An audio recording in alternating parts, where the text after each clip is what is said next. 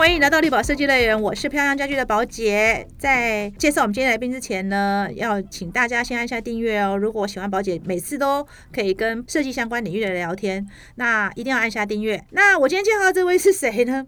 啊，我觉得什么叫学霸？啊这个人根本就是学霸，好不好？这个硕士几个啊？我刚刚帮他算算，他三个硕士，哎，四个硕士，然后两个博士，这是我们设计圈最有名的学霸级，学霸中的学霸。我个人是这么觉得。的，因为大家通常一个硕士都差不多，他但是他四个硕士，还有两个博士哈。让我们欢迎大悦设计凯艺创意总监房元凯，元凯，凯哥，宝姐好，大家好。是，哎，元凯，你我真的太好奇，你怎么这么爱念书啊？你看四个硕士，两个博士，哎，而且你那时候我比较好奇的是，你原本其实是台北艺术大学的剧场设计系，耶。对，那为什么会走到建筑，还室内设计呢？哦，这个说来话长，这是一个很长故事。呃，我从十七岁的时候就开始学画画，嗯，然后当时呢，其实我们台湾呢。呃，有一本呃，当时的设计杂志，这我我想这个跟宝姐的这个行业啊有很大的渊源。嗯那本杂志是什么呢？就是空 day，呃，当代设计。嗯嗯。然后因为刚好我在念高二的时候，十七岁，家里面要装潢。嗯。那后来呢，母亲呢就问我说：“哎，我们家要怎么弄？”后来我就买了很多的杂志。嗯。那那些杂志呢，就开启了我对室内设计的兴趣。所以，于是我在念高中的时候，我就。报考文组，希望能够大学能够往空间设计、室内设计的方向呢去来攻读。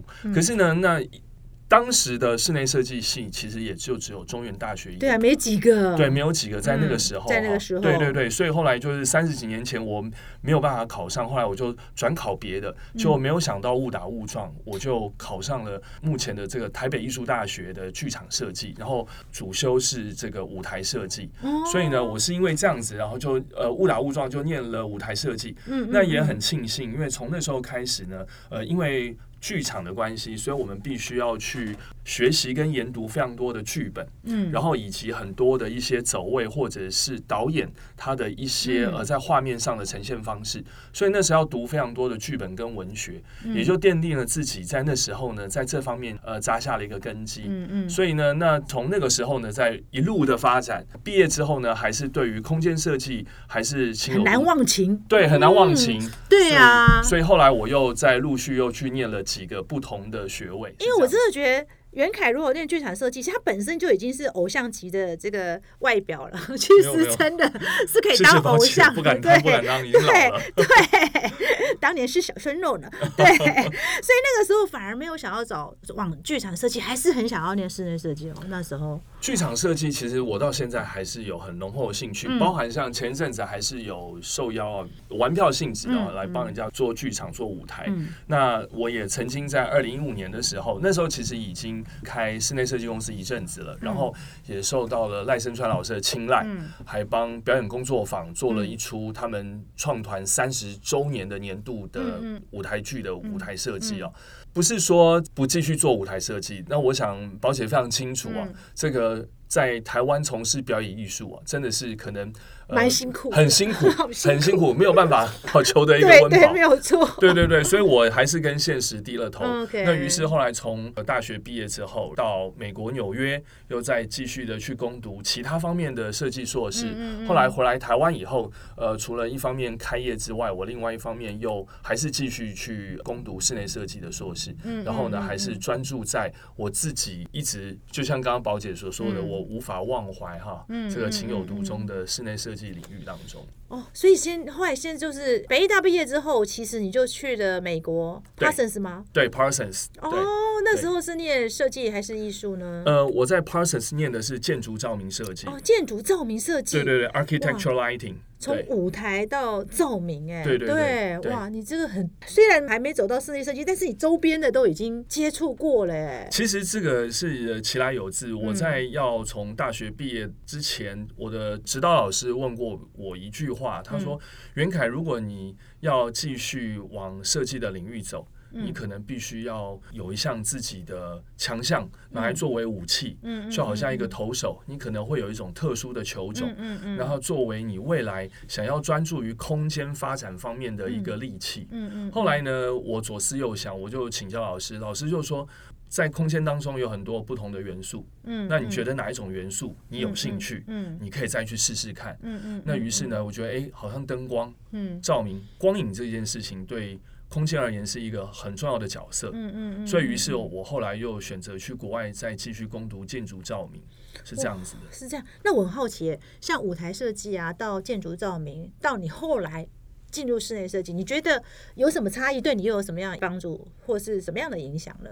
设计的领域分得非常广，它其实就像医学院一样哈。那我们都知道，医学本身里面分着不同的科别，小儿科、内科、骨科哈、外科。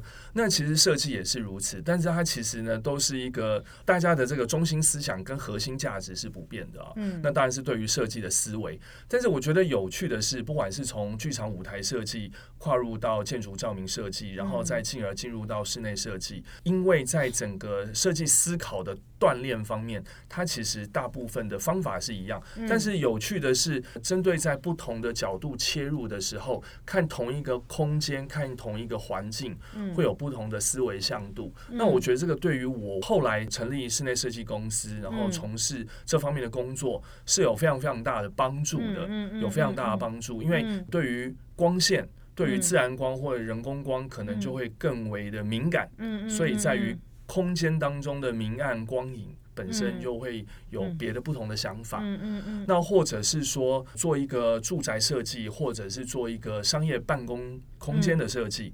可能我们会放入更多所谓的一些故事性，嗯嗯，因为我曾经有过剧场舞台设计的这样的一些养分，嗯，所以我会将可能故事性或者是戏剧性的一些怎么样的表现效果，可能会对应到某个品牌空间，嗯，或者是要去阐述它的一个行销手法，嗯，然后让我们透过这样的一种方式去包装这个空间，嗯，对，场景感可能会更比一般室内设计更强烈了哈，就可以想象说，因为毕竟。戏剧嘛，所以我觉得你在你都可以想象说，哎，这些人在这个空间，你是怎么场景、什么生活的哈？对对，不纯粹只是天地壁的一个设计而已。是的，是的，是的。哎，我觉得这个是确实，这个帮助都是养分哎，都是养分。对呀，可是你回来之后。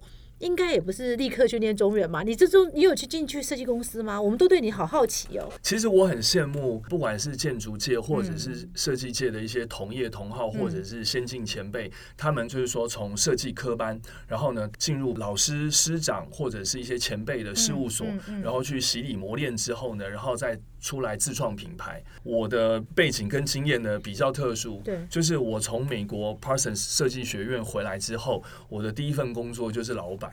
就是老板，对对对，创业了，直接创业，就直接创业。所以我是二十八岁的时候回到台湾创业，然后一路就到现在，所以其实也创业超过二十年的时间。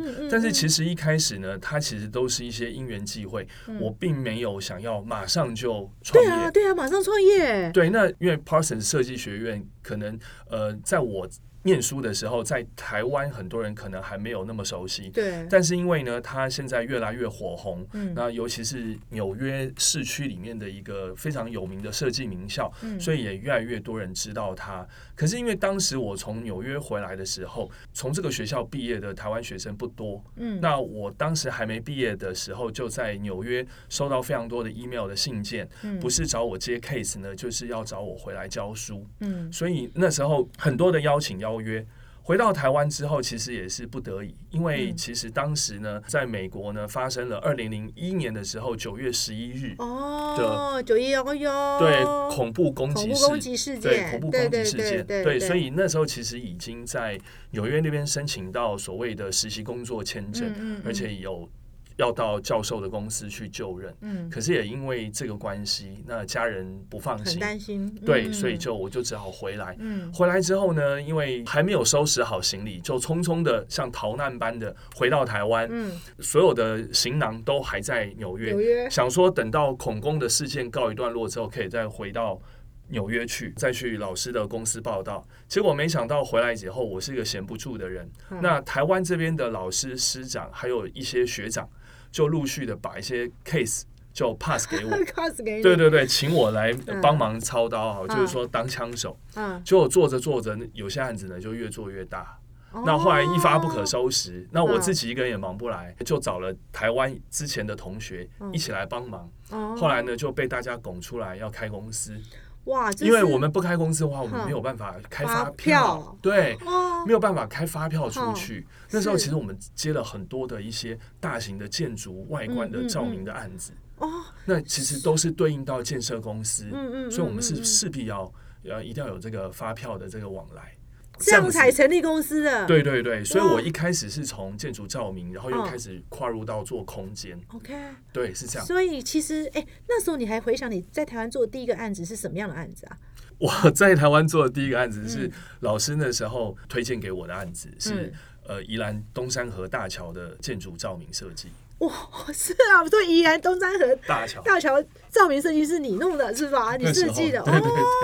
所以其实一开始是走照明设计耶，对对对，一其实也还没有还没有到室内哈。没有错，没有错。对对可是你就创业了，对，那时候真的是没办法，后来要开发票嘛？对，然后两个合伙的同学，嗯然后就 push 我，然后就是因为案子都是从我这边来，嗯嗯所以他们就说：“哎、那你来当老板好了。嗯嗯，所以我嗯就是这样子起家的。哦，可是从照明要跨到室内，又有什么样的因缘啊？照明跨到室内是这样子啊，因为我们都知道，其实，在当时二零零一年、二零零二年的时候，也就是距离现在二十多年前，对，二十多呢。嗯台湾当时对于建筑照明才刚刚的有那样的一些想法，嗯主要原因是因为整个的都市规划。其实，在二零零一年的时候，我们目前台北的最高楼一零一嗯。还没有完全的竣工，哦，所以其实当时我也有接触到一些些呃一零一外观的建筑照明设计。哦对，是那家拿到那个工程案的公司，他有嗯嗯嗯找嗯找过我这样子嗯。从那时候开始，我们都市规划开始有把所谓的夜间的照明景观的部分要置入进嗯去，所以开始信义计划区，后来到了大直美丽华，这些那时候开始遍地开花。可是呢，我们在跟一些建筑商、开发商在接触的时候，往往呢，他们就会邀请我们，除了建筑外观的照明要去帮我们规划之外，嗯。另外顺便帮他们把室内的部分也做也，做对，哦。所以我就从这个时候就从照明又开始开始接入室室内内，然后哦室内的照明，然后又到室内的空间。哦，对那因为这个还蛮蛮蛮顺的欸，对。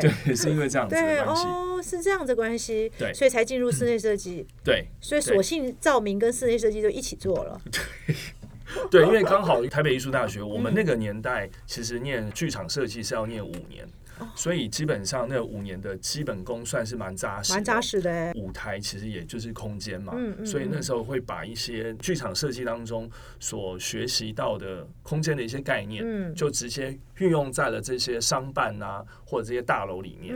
对，那嗯当然嗯在那个时候，建商就会觉得，哎、这个好像跟一般的建筑师或设计师的观念跟想法好像不太一样。对对对对，那他们也开始对我的背景感到好奇，嗯，嗯所以后来嗯我才跟他们讲说，哦，其实我原先我大学念的是什么，哦。所以可能在呃空间的语汇表现手法上面，可能会有一些不同的角度的切入。对，真的对耶，，那当然现在后面呢有非常多的一些很优秀的学弟妹，嗯嗯嗯也都是从剧场设计出身，然后转而来做室内设计。对对对，像包含了宝姐也非常熟的工艺设计的小雨，哦，小雨也是啊，他是哎，算是学弟嘛，我学弟。学弟学弟，对对对小雨也是你学弟，对，他也是对剧场设计毕对，业的。哎，我觉得有差哎，该有的那种场景感，我觉得是室内的人是没有的思维哎。是，是我觉得还蛮有趣的哎。不，敢当，不敢当。对，所以你后来又开了业之后，才又去念中原试社啊，对对拿硕士嘛，对不对对对对，那嗯也是一个很有趣的故事。就是我那时候就觉得说，呃，不行，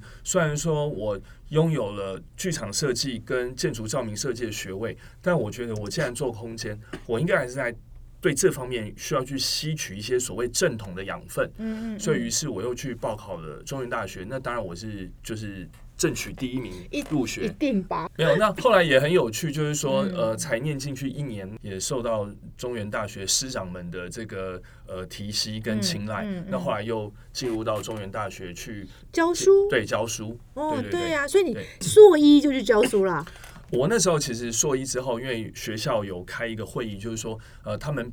呃，比较倾向希望我来教书，而不是来念书，所以呢，就要就希望说我能够先办理这个休学，然后去教书这样子，对对对，怎么这么有趣？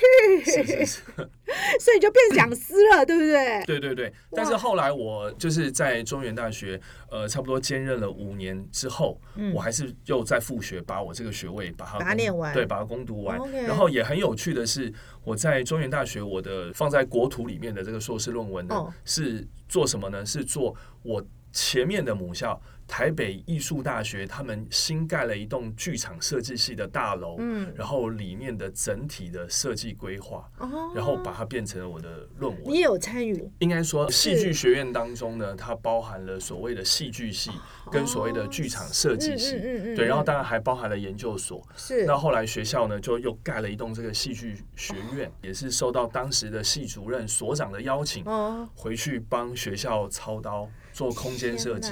就我觉得我自己的人生也觉得还蛮满足的，就是我曾经念过的两所国立大学都曾经邀请我帮母校去做设计，那我觉得这是今生的荣幸了。对，我觉得这个是比我从事室内设计工作做一些商业的一些盈利的行为还要来的高兴的。对呀，真的耶。所以，然后这中间还抽空跑了一个去念正大 EMBA 哦。呃，对，那是又是为什么呢？那是在从二零一零年开始。陆陆续续受到中国大陆那边的邀请，然后那时候其实从二零一零到二零一五这当中。我陆陆续续呃，就在中国大陆超过三百场的演讲，跑过超过四十个以上的城市。当时在那边呢，就是说呃，感觉上好像把自己的知名度打开了。嗯，那所以呢，就有了一个念头，起心动念，希望能够在中国大陆呢也设一个公司。嗯嗯。那后来就觉得说自己在所谓的跨国的经营方面呢，嗯，没有这么的熟稔，所以我总觉得自己在所谓的经营管理。好，企业管理当中应该要再多去吸收一些知识，嗯嗯，所以于是又去报考了正大的 EMBA。所以你说这人是不是很爱念书？那台北教育大学又是什么时候？哦，台北教育大学又是怎么回事呢？是。当我念进去正大的 EMBA，念了一年以后呢，我又对正大所教的一些东西感觉到好像自己还是有些。不足的地方，因为毕竟正大的 EMBA 它可能比较着重在是所谓一般的企业的企业经营管理，对对对。但是呢，那我很想要针对一个部分来进行吸收跟学习，是文创产业。文创产业对文化创意产业，因为我们广义的设计领域或者是建筑领域，其实是归属在文创领域当中。好，尤其是在文化部的下辖。下辖之下是在对，是是在文化部。对，没错。所以后来我又跑去报考了这个台北教育大学的文创艺术管理的这个研究所。对，那后来又再去学文创艺术管理。对对对对对，又再去学艺术管理，是这样子。哦，因为正大的 EMBA，毕竟他们 文上可能少一点，我猜制造业比较多，呃，金融业、金融业、金融制造业、科技业比较多，相关于我们产业比较少，所以你就跑去教育大学。对，哇，你这，哎，很多人都顶多就是来上上课，你是真的很认真的把学位念完。我是真的很认真的在读书，或者是，我是很少看到有人这么多硕士啊，你硕士就四个嘞。呃，也还好啦，也。但是我真的很好奇耶，我后面两个博士都还没讲到。但是我想要问，哎，那你一天的时间，人一天也只有二十四小时啊？请问你什么时候念书啊？这个也可以跟大家这个分享一些小故事。一五年之后到了上海开了设计公司，所以那时候呢，其实很多的时间必须是台北、上海两头跑。所以那时候一个月当中，可能坐飞机往返就至少来回要四趟。嗯嗯嗯。那我通常都是机场阅读。就是我会在机场念书，我会在机场的时候去读书，然后去看一些文献，然后还有在飞机上的时候，就是抓紧时间，而且我都会规定自己在每一个我所到过的机场，因为那时候我到中国大陆出差非常的频繁，呃，一五年到一九年疫情爆发之前，所以呢，我可能这次要到郑州，下次要到广州，又要到青岛，要到这个。北京各方面，然后呢，我会到每一个机场呢，我只要一进入机场 check in 之后，我会到机场的书店，嗯，就是买一本书，然后就开始阅读，嗯，那要不然呢，就是读可能我刚好在念研究所可能要读的东西，然后我都会规定自己，就是我等飞机到我上飞机到我回到台湾下飞机的时候，我要把那一本书看完。天，所以我就是要抓快，对，就是我要抓紧时间来做自己这些知识方面的吸收。嗯嗯，对，嗯所以我都是抓抓时间。那很多人都说时间管理，时间管理，当然也很多人就是不管是开玩笑或者是真的这样讲，我就说我是时间管理大师哦。我常常都讲，就是说其实时间管理啊，不是说呃怎么样把时间安排的哈，就是说可能都是呃滴水不漏。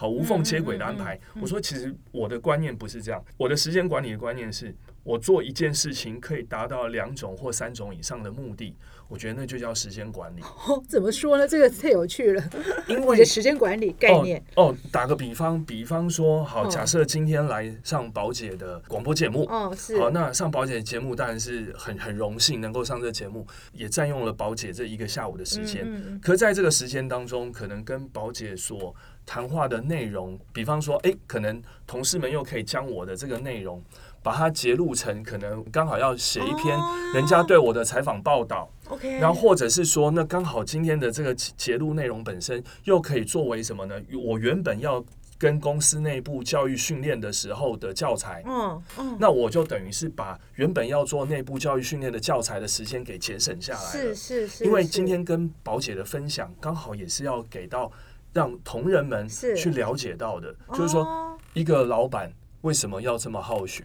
哦，对，对真，的那，对，那当然最近啊，我们如果说牵牵涉到时事的话，啊，最近呢这个文言文的事情呢又闹得喋喋不休。我常常也都会跟自己公司的同仁们讲，我觉得不管是白话文、文言文，不管什么文，嗯嗯嗯，哦、你只要你有多去吸收，你一定会有收获。嗯嗯嗯，对，那嗯。只是说我总觉得其实学习才是最重要的一门态度。嗯，可是我们嗯现在又往往发现，在一个资讯非常快速的时代，尤其现代的人越来越没有耐心，嗯，因为只要有手机，万事通，对，而且大家呢可以用 Chat GPT 或者是 Siri，对还是这个各方面部分，你都可以直接的嗯得到答案。嗯所以现代人对于阅读这件事情越来越不重视。嗯嗯。可是阅读本身，它才是学习的最精华的所在。嗯，因为它有被组织架构过，没有错碎片的，没有错，而且当我们在阅读文字的时候的同时，当下其实我们的大脑会启动两个动作。嗯。那这两个动作本身，它其实会更深入到让我们的脑不是单单记忆文字而已还会在内部深层进行思考。嗯嗯嗯，所以，其实阅读这件事情，我一直认为很重要。嗯那当然，我也鼓励我们公司的伙伴们，嗯因为我我看不错的书，我嗯都会推荐他们。嗯嗯，当然，他们看不看我就不知道了，但是我都会鼓励大家。哦，所以我觉得一工多用就是你的时间管理，对吧？对，一工多一工用。多用，一工对多，用就是做一件事情，其实我们可以设想它有很多目的，但是我们如果可以达到那个效果，确实你时间就省三倍嘛。如果我们没有错，三用的话，就省三倍了。没有错如果是这样想的话，对不对。但是你的 CPU 应该也是比别人容量来的大吧？CPU 没有，我除了 CPU 还有 GPU，我还有图形运算处理器。对呀，我真的觉得你的你那个太太强了吧？可能我的星座哈，嗯因为我星座就是水瓶座，然后呢又是一个果然很水哎兴趣很广泛的星座，嗯嗯所以我比较没有办法呃去做一成不变的事情，嗯嗯，所以我会一直的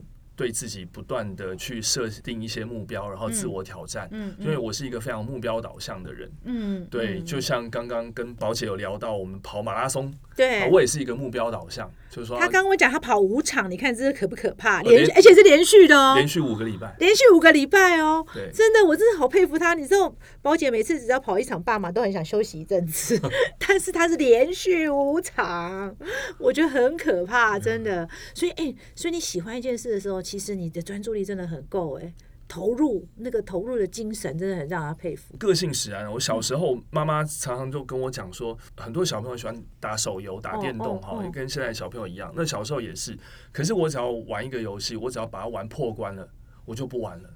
然后呢，我就开始要去再寻去找下一个，对下一个要挑战的东西。但是当我在挑战它的时候，我会非常专注，嗯，就是我可能就是几天几夜不睡觉，我就是要玩破关。可是，一旦破关了，我就不理它了，嗯嗯，我就嗯再开始找新的新的挑战。哦。那我是这样的人。哦那至于为什么我那么爱好学，其实也不是说好像我就是为了要拿学位而拿学位，因为很年轻就创业，我一直有很强大的自卑感。哦，我觉得我可能没有。你都自卑，那是所有人是要怎么办？真是真的，真的，真的。因为我说实在话哈，就是说真的，我们业界优秀的建筑师、设计师太多了。嗯嗯。我其实很羡慕他们，可能一开始的时候有一些大师，好，然后来带领他们进入到这个产业，然后他们可以在这些大师们身边学习。嗯嗯。可是因为我没有，那我只知道，那我只能靠自己。嗯。那我靠自己的方法就是我必须要很努力的自学。嗯。所以我才会一直不断的去吸收很多不同的东西。嗯。是因为这样子。那另外一件事情是从我拿到第一个硕士啊，二零零一年到现在二零二三年，已经二十二十二年了。对。我都还一直在念书。还有另外一个原因是什么呢？是当我从事这个行业久了以后，我发现一件事。这个同行相忌啊，或者是文人相亲。嗯，但另外一个部分呢，就是我觉得建筑界或者是设计界有太多的从业人员哈。嗯嗯，当然，我觉得这个都是设计师的一个通病啊，就是比较自视甚高。嗯嗯，然后呢，那或者是说大家都会摆起一个架子。嗯，那久了以后，我对于这样的。一种这个同业的这样的一种文化哈，我自己本身不是很适应，对我不是很认同，我不是很适应。那因为宝姐认识我很久，我向来是我都很喜欢跟大家哈打成一片，或者是大家有什么事情要我帮忙，我也是都很 OK。对，袁凯非常热情。对，就我我也不是一个爱摆架子的人，所以我总觉得说，当我看到同业这样的一个状况的时候，我知道我要做一件事情，才能够让自己继续的去。保持就是说，你要虚心，你要谦卑。嗯，那怎么做呢？就是一直不断的学习。嗯嗯，因为当我们自己永远是学生的时候，嗯，我们会知道一件事，嗯，我们永远学的不够多。嗯嗯嗯，而且人外有人，当我们在学习的过程当中，我们从老师身上、从师长身上才知道说，天哪，我们懂得真的是，嗯，真的是太少太少。嗯嗯，那也透过这个才会去提醒自己，自己要谦虚。嗯，要真的就是不耻下问。像有的时候，现在年轻人哦，他们很多三 C 资讯的东西哦，都比像我这这一辈的人懂得很多。对啊，所以我常常也都会跟公司的年轻的同仁请教，就说：“哎，你这你可以教我，你这怎么弄的？”就是说，我觉得我也很愿意学。嗯嗯，那当然我也会让同仁们知道说，其实。并没有所谓的这种位阶上的这种高低或上下的关系，我觉得是教学相长。嗯嗯，我把我有的经验呃传承给你们，你们把你们懂的心知也跟我分享。那我觉得这是一个很良性的互动。对耶，我哎，其实我哈观察设计公司大概有二十几年，我发现啊。公司能够持续成长，几乎老板的个性占很重要的部分。是的，就是如果老板是一个学习型的老板，就是他一直持续学习，通常这个公司的成长性就非常高。是是。对，那很多的发现，公司为什么会停滞，就是因为老板本身也没在学啦，就觉得一招半式就可以的嘛，对不对？像袁凯，我就觉得很不容易，因为其实袁凯跑大陆算很早哎，是是是。而且那个时候去大陆的时候，台湾跟那个香港设计师嘛，哈，对他们而言是一个非。非常重要的学习对象，在那个时候，是的，是的，对。可是很多人就是你知道，到大陆吼最容易迷失了，你知道吗？哈，有没有感觉？是的。话说，在二零一零年前后的时候，其实在中国大陆，台湾的室内设计呢，是在那时候呢，已经到达一个非常的呃，不但是受欢迎，也到达一个所谓对于对岸而言是一种崇拜。的一种一种风潮，对，所以那时候呢，其实我们也是以一个比较类似像团体战打群架的概念哦，进入到呃中国大陆的市场。呃，我记得当时从二零零八年到二零一零年的时候，呃，有我有钟汉唐钟汉，然后艾伦江心怡，江心怡，然后还有任翠，对，然后呃祥浩张张张祥浩，然后还有那个杨焕生。焕生，我们其实那时候是团体的，嗯嗯，我们。一起被受邀到中国大陆，然后进行了非常多的一些交流、交流跟巡回演讲，对演讲，对对对。然后那时候呢，将这个呃所谓台湾中生代的设计哦，给打开，嗯，然后呢，对于中国大陆而言，他们呃吸收到了非常非常多的一些我们台湾的设计手法，嗯嗯。那当然现在呢，这个从一零年到现在二三年，在后面的这十几年下来，当然中国大陆的设计急起直追。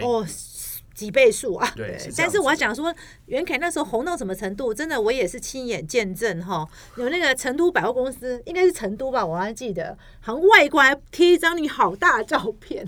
哦，呃，重庆，重庆，重庆嘛，我记得就是在四川省，但是到底重重庆的程度我忘。哇，那个你知道那个百货公司外面贴一张房元凯的照片，很大一张。其实是一个代言广告。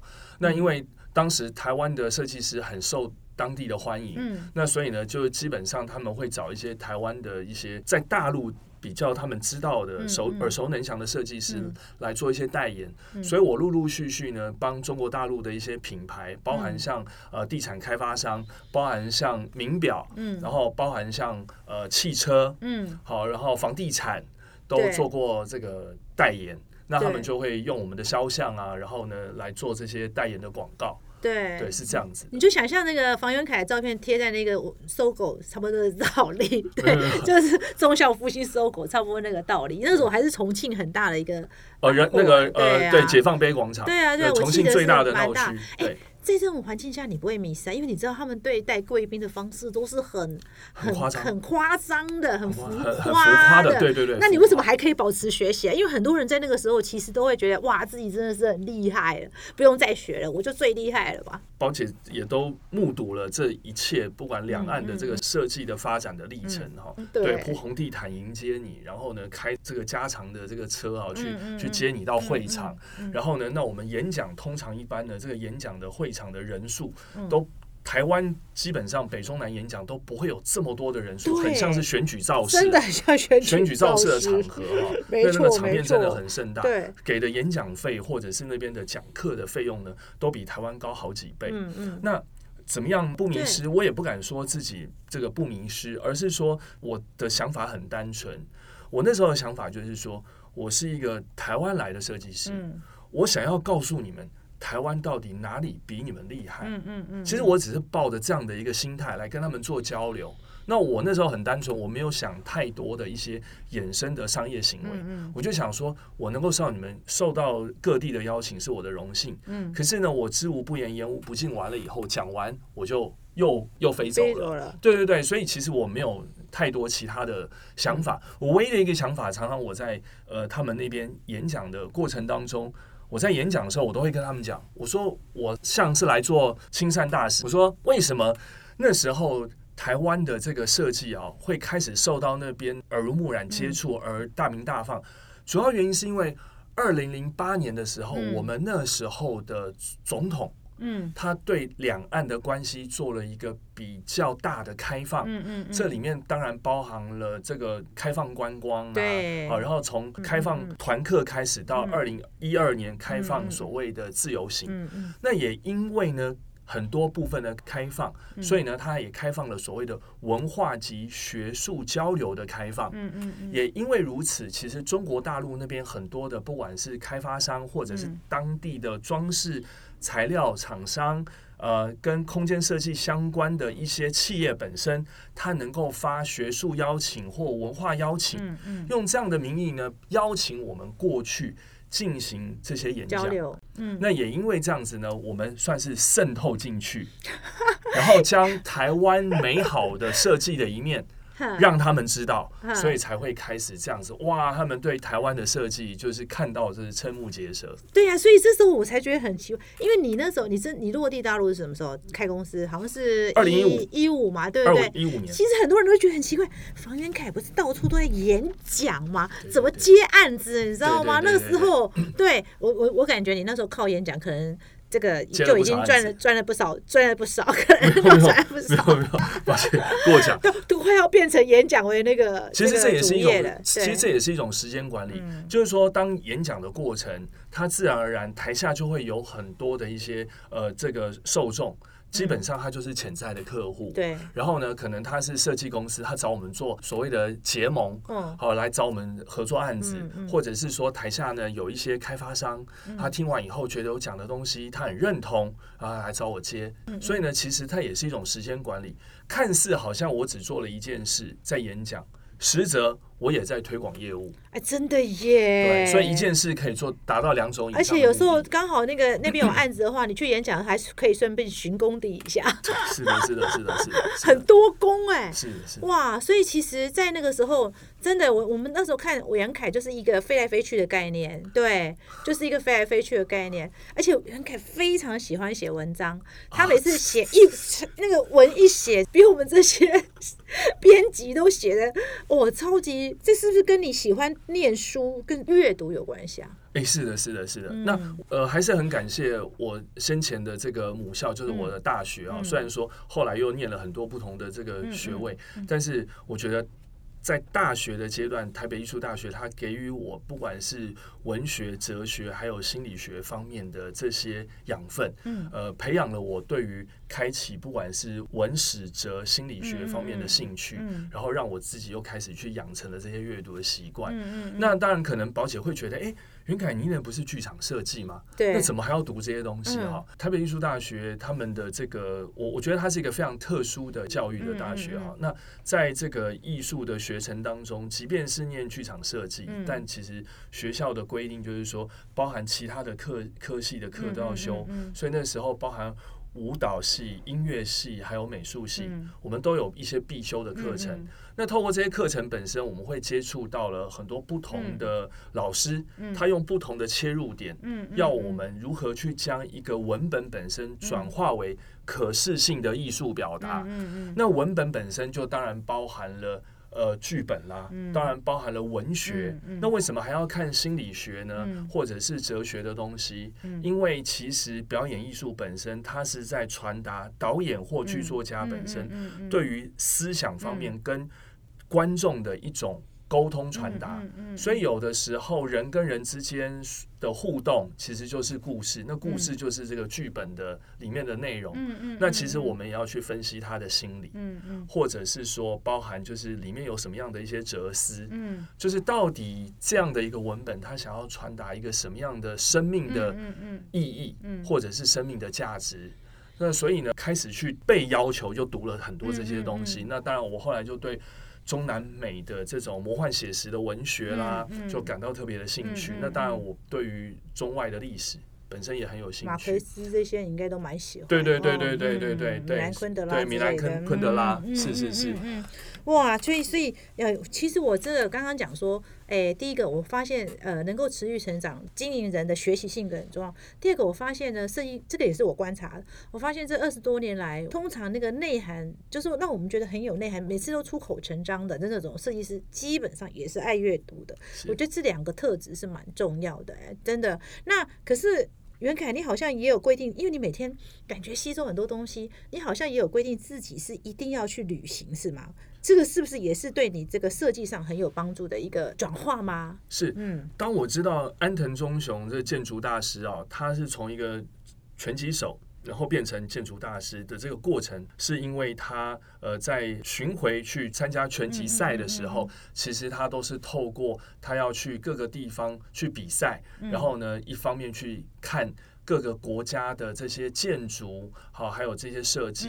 那当我知道他的这一路以来的故事的时候，我就觉得说，嗯，对，没有错。就是说，虽然阅读很重要，但是行万里路，嗯，胜读万卷书也很重要。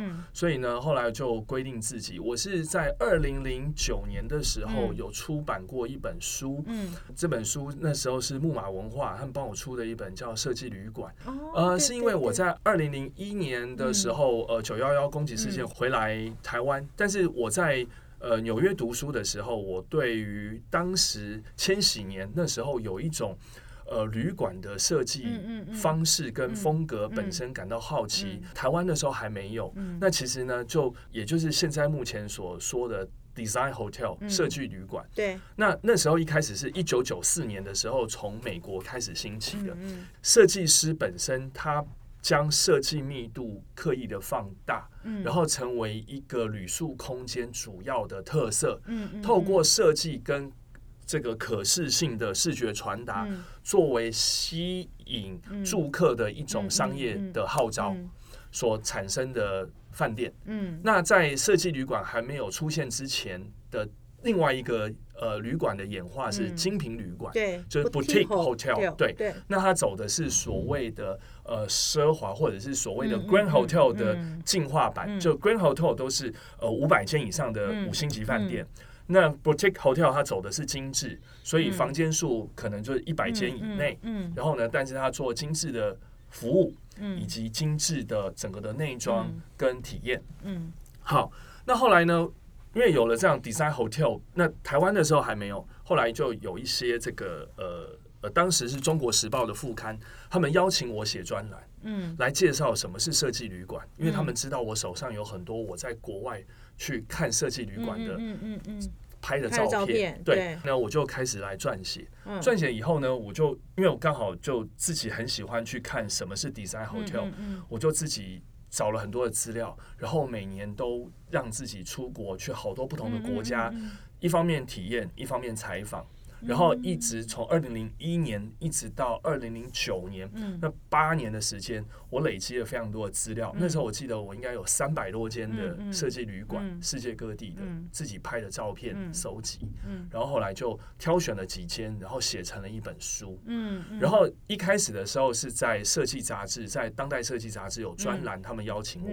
后来呢，又将这个专栏集结成册。嗯，那也因为如此，后来就变成是养成了这样的习惯。嗯，所以我就变得每年都会到世界各地去吸收充电。哇，难怪我觉得袁凯真的不是只是学霸。你看他每念书都很认真念书，不是只有上课程，他是认真拿学位，然后又很认真的这个持续学习一些新知哈。然后还有就是旅行看起来也是，而且真的是一工多用啊。你看你去。那个旅住旅店，你知道，因为我一直觉得住旅店还有就是旅行对室内设计师其实蛮重要的，因为到一个程度之后，其实就是视野的问题嘛，哈，去看别人做什么，他最后还能出成书，这个真的，我觉得你真的是一个抄袭学霸的人呢，所以今天，哎。透过刚刚袁凯讲了，其实我们大家对袁凯这个学霸型这个设计师的人格特质已经归纳出来了，就是一个很爱学习，而且呢，一定要把东西学会、学会、学透了之后，就要赶快去换别的，因为他还想学别的东西。然后最重要，他还要一工多用，他要把一个事情时间管理很重要，但他时间管理不是排好 schedule，他是一工。多用的概念嘛，哈，然后最重要是，他还是用传统的阅读，因为他觉得我阅读是有架构的，哈，然后还有就是透过旅行，然后去不断的开拓自己的视野哦，哎，真的耶，要成为，可是还是很难，因为难度还是很高，因为呢，呃，有时候看那个学位，可能四个学位已经不好拿，但我们这一段呢，其实只是了解袁凯的整个哦他的学习跟开过程，下一集跟袁凯聊一下，因为他最近又做了一个。我个人也觉得非常挑战的一件事情。那我们下一集见喽。